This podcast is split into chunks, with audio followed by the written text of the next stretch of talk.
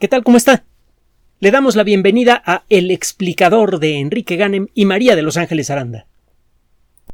Uno de los campos más extraordinarios dentro del mundo de la astronomía es el dedicado al estudio de las estrellas al final de su vida. Todo lo que tenga que ver con una estrella es extraordinario, por pequeña que ésta sea. Nuestro Sol es una estrella subenana, es decir, no es ni siquiera una estrella promedio, está sustancialmente más abajo del promedio en lo que a tamaño se refiere y a brillantes también. Hay estrellas que de manera normal, en el día a día, emiten más de un millón de veces la luz que emite nuestro Sol. Son un millón de veces más brillantes, hasta diez millones de veces más brillantes. Hay estrellas tan titánicas que si usted las pusiera en lugar del Sol en el sistema solar, se comerían quizás hasta el planeta Urano. Y esto es mucho decir. Recuerde que la distancia promedio entre la Tierra y el Sol, la unidad astronómica, 149 y medio millones de kilómetros, la recorre un jet comercial a toda velocidad en unos 18 años. Bueno, la distancia de Urano al Sol es 20 veces mayor. Hay estrellas que tienen 40 unidades astronómicas de diámetro se nos antojarían infinitas.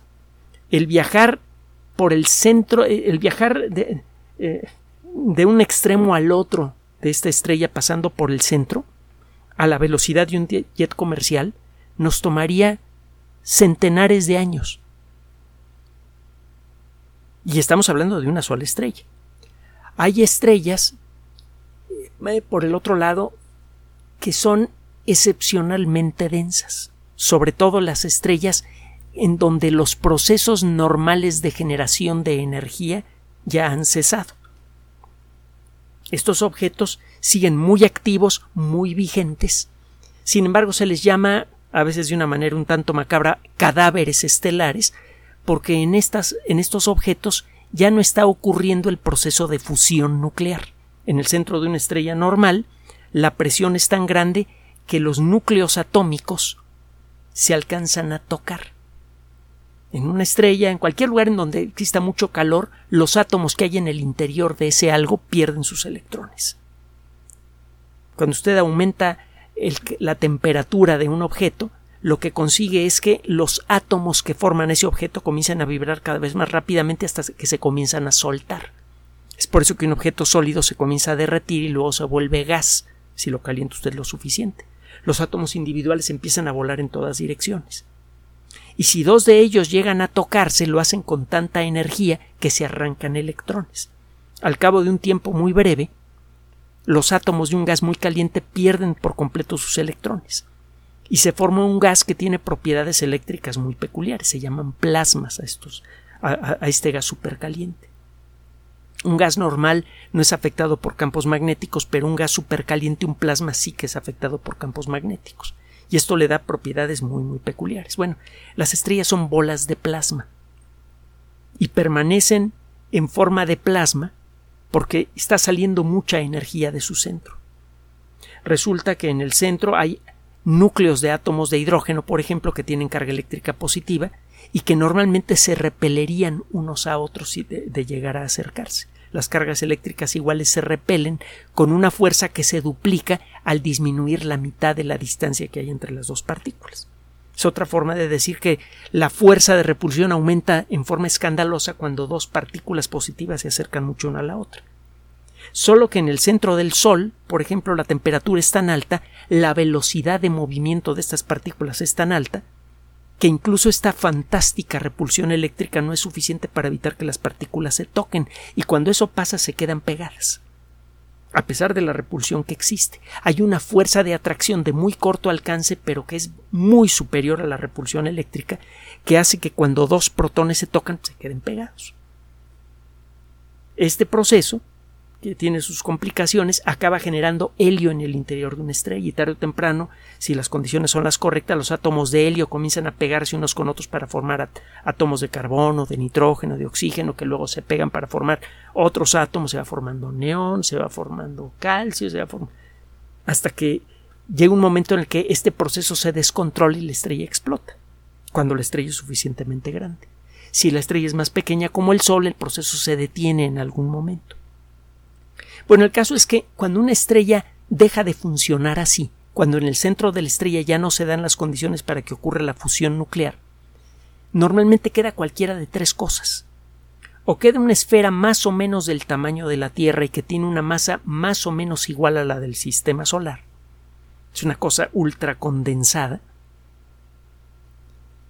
La Tierra es chiquititita en comparación al Sol. La Tierra es 109 veces más pequeña que el Sol en diámetro.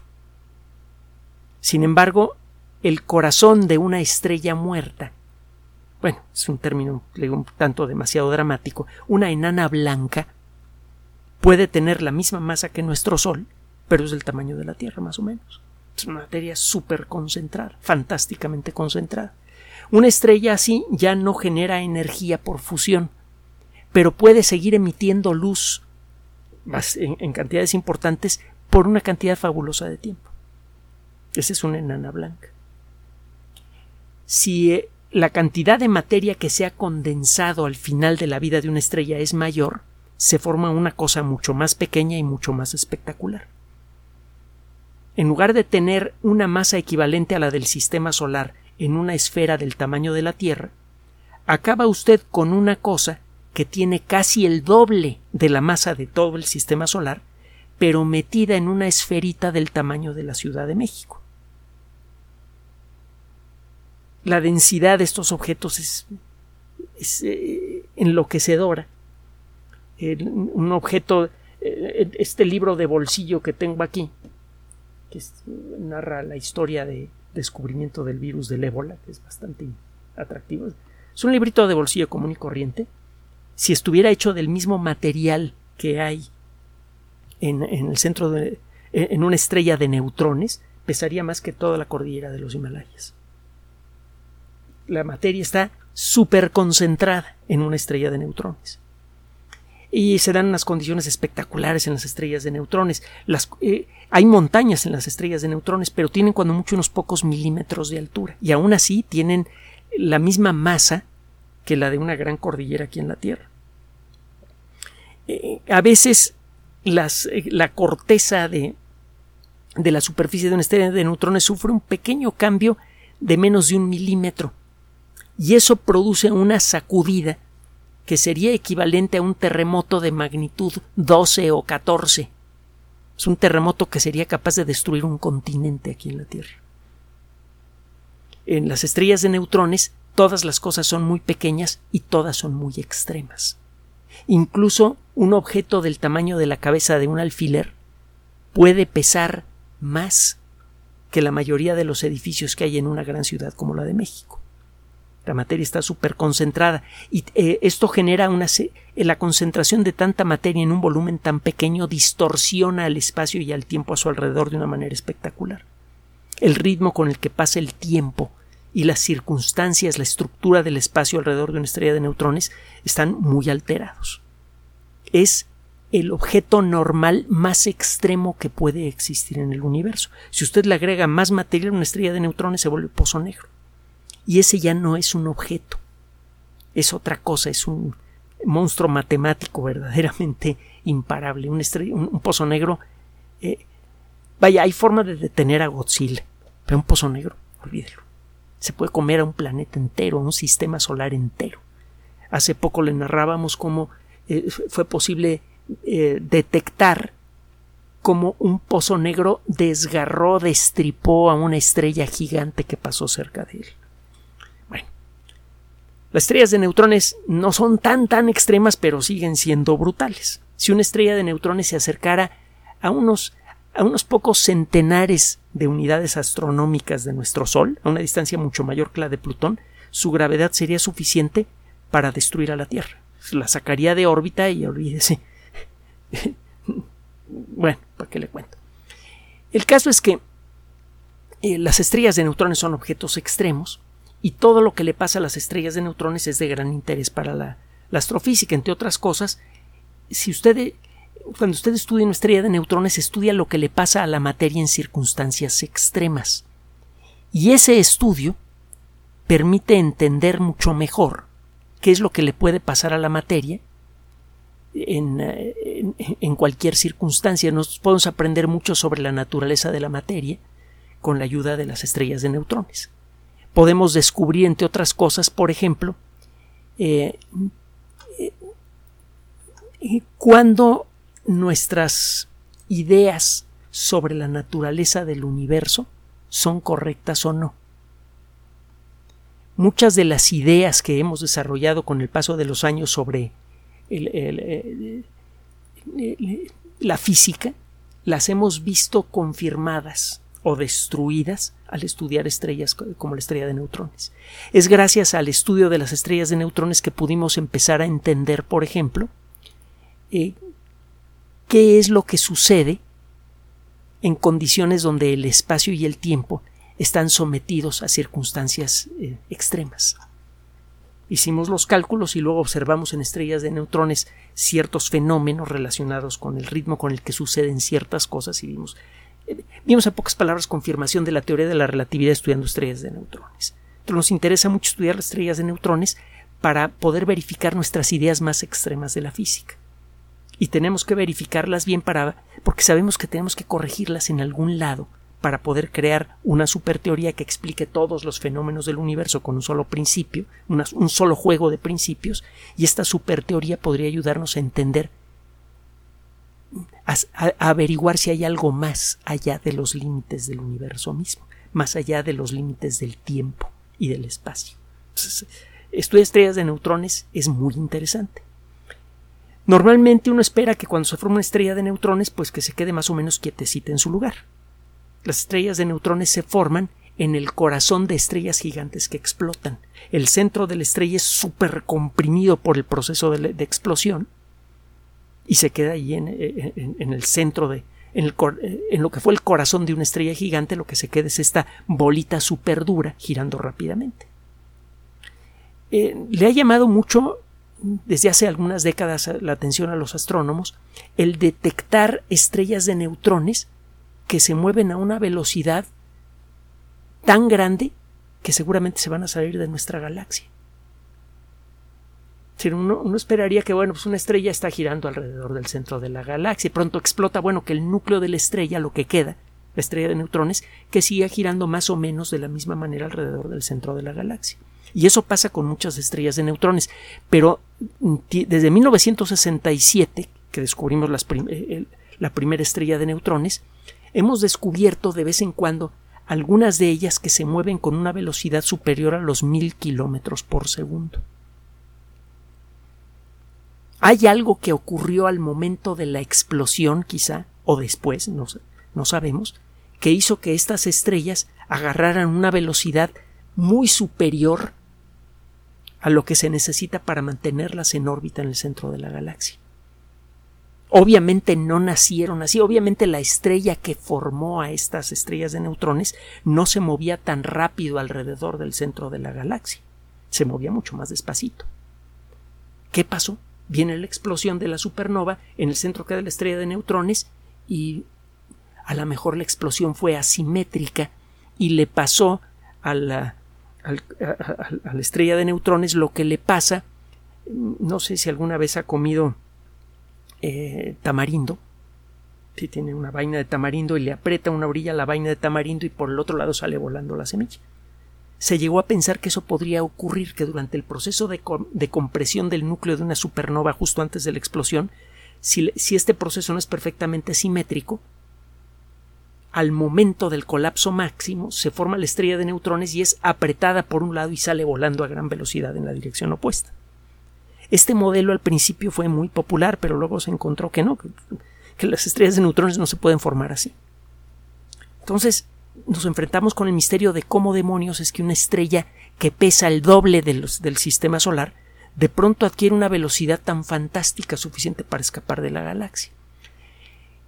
Eh, la propuesta que acaba de ser presentada por un grupo de astrónomos de la Academia China de Ciencias en el Astrophysical Journal, que es la revista más importante del mundo de la astronomía, es realmente extraordinaria. Resulta que a la hora de ponerse a calcular lo que pasa en la superficie de una estrella de neutrones, estos investigadores se dieron cuenta de algo. Una estrella de neutrones se llama así porque cuando menos en su superficie hay una gran cantidad de neutrones sueltos. Los neutrones son estas partículas subatómicas que no tienen carga eléctrica y que las encuentra usted en todos los núcleos atómicos excepto en el núcleo del hidrógeno. Un átomo de oxígeno, por ejemplo, tiene un átomo de oxígeno típico, tiene ocho partículas con carga eléctrica positiva y ocho partículas neutras. Las circunstancias que permiten la generación de una estrella de neutrones hacen que las partículas con carga eléctrica positiva de los átomos que están cerca del centro de la estrella se cancelen con los electrones que hay en el ambiente. Cuando un electrón le pega a un neutrón, a, un protón, perdón, un protón positivo en las circunstancias apropiadas, el electrón es absorbido por el protón, se aniquila la carga eléctrica de ambos, se neutraliza y se forma un neutrón. El proceso de colapso que forma la estrella de neutrones la enriquece con neutrones precisamente de esta manera. Bueno, resulta que eh, cuando esto ocurre, estos neutrones quedan en una situación verdaderamente extrema. En las estrellas de neutrones, como le decía hace rato, ocurren los fenómenos más extremos que le pueden, que le pueden ocurrir a la materia. La materia está sometida a, condiciones límite. Hay un eh, comportamiento especial que fue deducido de las, de las fórmulas de la relatividad, por cierto. Eh, cuando usted tiene cierto tipo de materiales con las características apropiadas, ese material puede formar algo parecido a un líquido, pero con características muy peculiares. Si tiene usted una taza de, agua normal y la sacude usted con, su, con, una cuchara, se forma un remolinito que dura un tiempo y luego se va deteniendo. La fricción interna entre las partículas de, del agua va eliminando ese movimiento de rotación. Pero resulta que cuando las circunstancias son apropiadas, esa fricción desaparece, se forma un superfluido. Esto lo puede usted conseguir aquí en la Tierra con helio, si usted toma la, variedad apropiada de helio y la enfría casi hasta el cero absoluto, a la presión apropiada, se forma helio superfluido. Y sí tiene ese comportamiento. El helio superfluido no tiene fricción. Si usted sacude a un poquito de helio superfluido y regresa 20 años después, eh, el remolino que usted generó sigue allí. Además, el helio superfluido no tiene prácticamente viscosidad. Y eso, entre otras cosas, hace que el helio se pueda meter por cualquier pequeña grieta. Si usted cierra un recipiente con, una tapa con rosca y está lleno de, helio superfluido, el helio se mete en el hueco microscópico que hay, en los huecos microscópicos que hay entre la rosca de la tapa y la rosca del, del eh, recipiente y se sale. Eh, los superfluidos tienen comportamientos realmente extraños. Bueno, en, las circunstancias apropiadas, esto no pasa en todas las estrellas de neutrones, es lo que dicen estos investigadores, se forma una superficie de superfluido de neutrones. El superfluido de neutrones, usted pudiera ver con, con un supermicroscopio a este fluido, vería que está hecho de parejas de neutrones que giran una alrededor de otra es decir, que giran alrededor de un centro común. A estas parejas de neutrones se les llama pares de Cooper.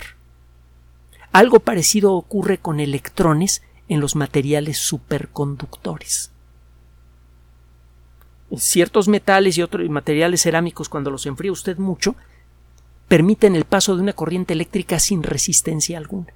Con una laminita de metal de un cuarto de centímetro de espesor y quizá de unos tres o cuatro centímetros de ancho, usted puede conducir la misma cantidad de electricidad sin problemas, sin pérdidas, que la que normalmente solo se puede conducir con una docena de cables de estos gordotes que cuelgan de estas torres gigantes que salen de las plantas generadoras y van a parar las ciudades.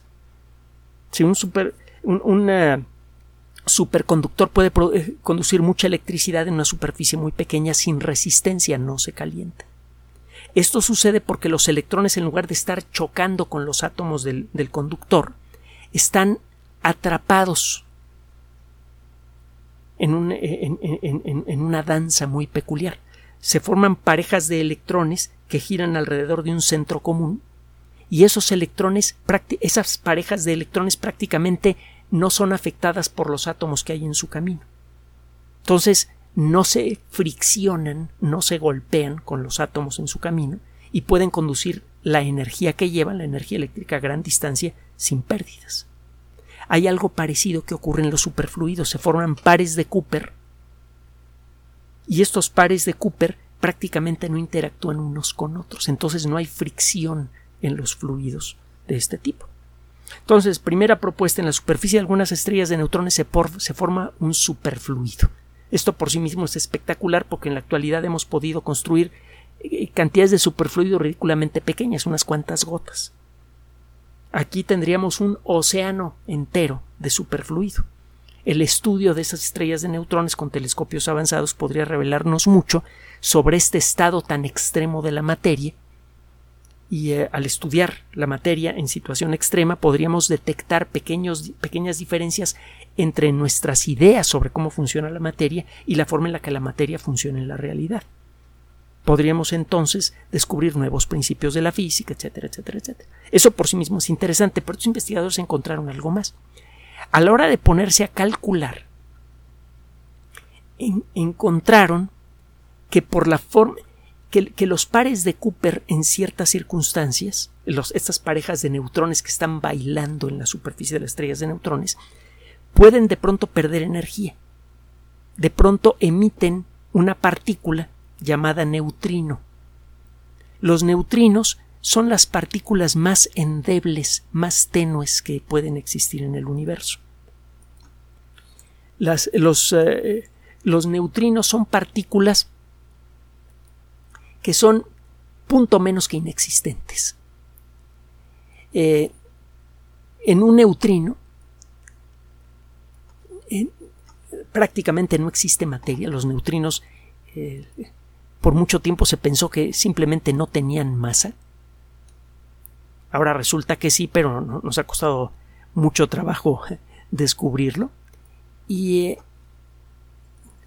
eh, los neutrinos prácticamente no interactúan con ningún elemento material. Es por eso que un neutrino puede pasar a través de una masa de hierro sólido que tenga muchos millones de millones de kilómetros de espesor sin problemas. En la actualidad, eh, eh, imagine, imaginémonos que está usted escuchando este audio a medianoche. Eso significa que el Sol está en ese momento a sus pies, del otro lado de la Tierra. Por eso todo se ve oscuro. La luz del Sol está bloqueada por los 12.750 kilómetros de roca que forman nuestro planeta.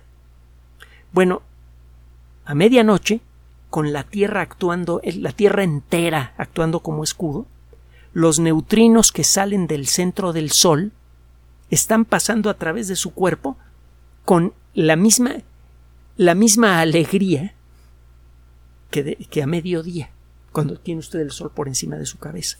Para los neutrinos la Tierra no significa nada. Prácticamente todos los millones de neutrinos que son emitidos cada segundo por centímetro cuadrado que golpean a la Tierra pasan a través de la Tierra y luego pasan a través de su cuerpo y se pierden en el espacio.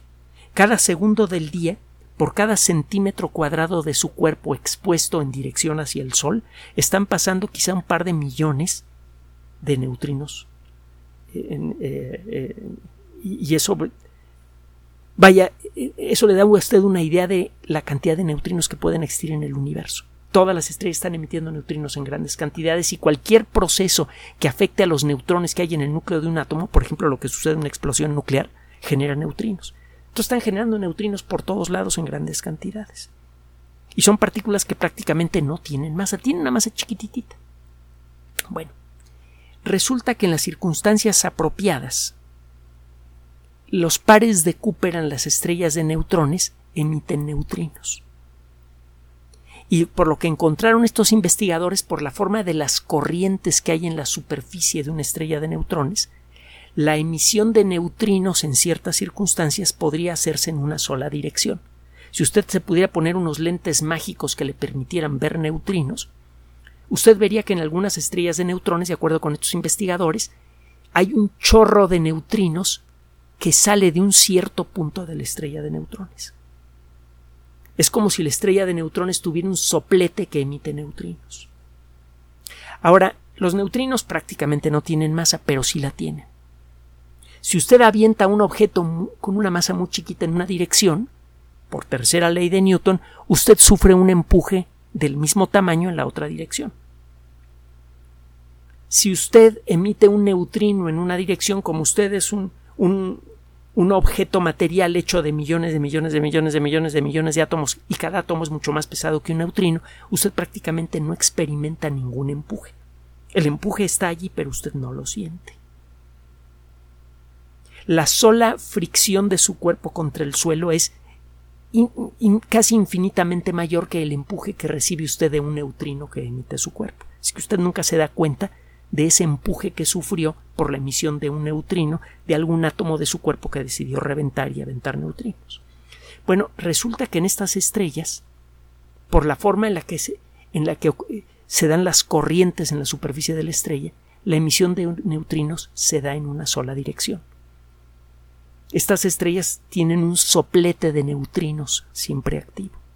Y entonces podría estar pasando con estas estrellas lo que pasa con algunas de las nuevas naves espaciales que, eh, eh, automáticas que en lugar de llevar motores químicos en donde mezcla usted dos sustancias y se produce una explosión muy violenta que produce un empuje muy fuerte, en estas nuevas naves, que ya no son tan nuevas porque vienen operando desde principios de siglo cuando menos, lo que se hace es llevar un poco de gas inerte, que no requiere de un tanque especial para almacenarse, muchos químicos que se utilizan como combustible para cohetes son sustancias muy peligrosas que requieren tanques especiales muy pesados. Bueno, en lugar de eso tiene usted un tanque sencillo donde guarda algún gas inerte, por ejemplo, eh, qué sé yo, eh, neón o alguna cosa parecida, algún otro átomo que pertenezca a la misma familia química que el neón. Este gas supercomprimido lo va sacando usted muy despacito. Saca usted un chisguetito apenas, apenas detectable de gas, lo hace pasar por algo parecido a un horno de microondas. Eso hace que estos, que los átomos de este gas eh, pierdan sus electrones y le pone usted enfrente una malla con carga, carga eléctrica negativa. Estas partículas con carga eléctrica positiva son atraídas hacia la malla, adquieren una velocidad enorme y salen en forma de chorro. Esta nave está emitiendo un chorro muy tenue pero constante de partículas que salen con una gran velocidad. Eso hace que la nave sufra un empuje muy leve hacia adelante, pero constante, constante, constante. Al cabo de varios días, incluso semanas de tener encendido el motor, la nave ya se mueve a una velocidad muy superior que la que habría conseguido con un motor de combustible químico. Estos motores tardan mucho en acelerar, tardan mucho en frenar, pero son muy eficientes. Usted puede tener llevar combustible suficiente para maniobrar una nave interplanetaria por mucho tiempo. Y así es como sucedió con la sonda espacial Dawn DAWN, la sonda espacial Amanecer de la NASA, que visitó varios asteroides. Llevaba un motor iónico, así se llama. Estos motores que funcionan con chorritos muy tenues. Bueno, lo que proponen estos investigadores es que estas estrellas de neutrones tienen algo parecido, una especie de motor natural de neutrinos que están empujando muy suavemente a la estrella a lo largo de millones de años, o cuando menos miles de años. Esto puede hacer, según sus cálculos, que la estrella, que sufre un empuje muy chiquitito en cada momento, que la estrella alcance una velocidad como la que le mencioné antes, mil kilómetros por segundo. Y eso es lo que hace que estas estrellas alcancen la velocidad de escape de la galaxia. De acuerdo con esta con esta teoría, aquellas estrellas de neutrones que tengan las características apropiadas estarán acelerando en este momento. ¿Cuáles son las características apropiadas? Bueno, entre otras cosas, que tengan la masa correcta y que estén girando lo suficientemente rápido sobre su eje. Si giran con gran velocidad sobre su eje, si dan muchas vueltas por segundo, se dan las condiciones ideales para la emisión de chorros de neutrinos en una sola dirección. Y esto es lo que permite acelerar a la estrella hasta que alcanza una velocidad enorme. Si esto es cierto, eh, por un lado, habremos resuelto uno de los misterios más importantes que tienen que ver con las estrellas de neutrones desde que las descubrimos. Eh, habremos descubierto, por otro lado, una nueva forma de propulsión que probablemente no vamos a poder aprovechar en muchísimo tiempo, pero que quién sabe en un futuro remoto podría servir de base para las primeras naves interestelares. El caso es que hemos descubierto para nuestro asombro que los objetos más extremos del universo conocido, los objetos normales más extremos del universo conocido, los que están hechos de materia reconocible, que son las estrellas de neutrones, entre otras cosas, cuentan con un motor natural tan poderoso que sería capaz de empujar a nuestro sistema solar a una velocidad miles de veces superior a la de una bala. Gracias por su atención. Además de nuestro sitio electrónico www.alexplicador.net, por sugerencia suya tenemos abierto un espacio en Patreon, el explicador Enrique Ganem, y en PayPal, el explicador patrocinio por los que gracias a su apoyo sostenemos este espacio. Puede usted descargar gratuitamente estos audios en formato MP3 en Spotify y en iTunes como El Explicador sitio oficial y en SoundCloud como El Explicador y con formato de video en YouTube en El Explicador sitio oficial. Recuerde nuestras redes sociales de siempre, Twitter Enrique-Ganem y en Facebook Enrique Ganem sitio oficial, El Explicador y los grupos que usted ya conoce. Finalmente, el explicador siempre somos María de Los Ángeles Aranda y Enrique Ganem. Gracias.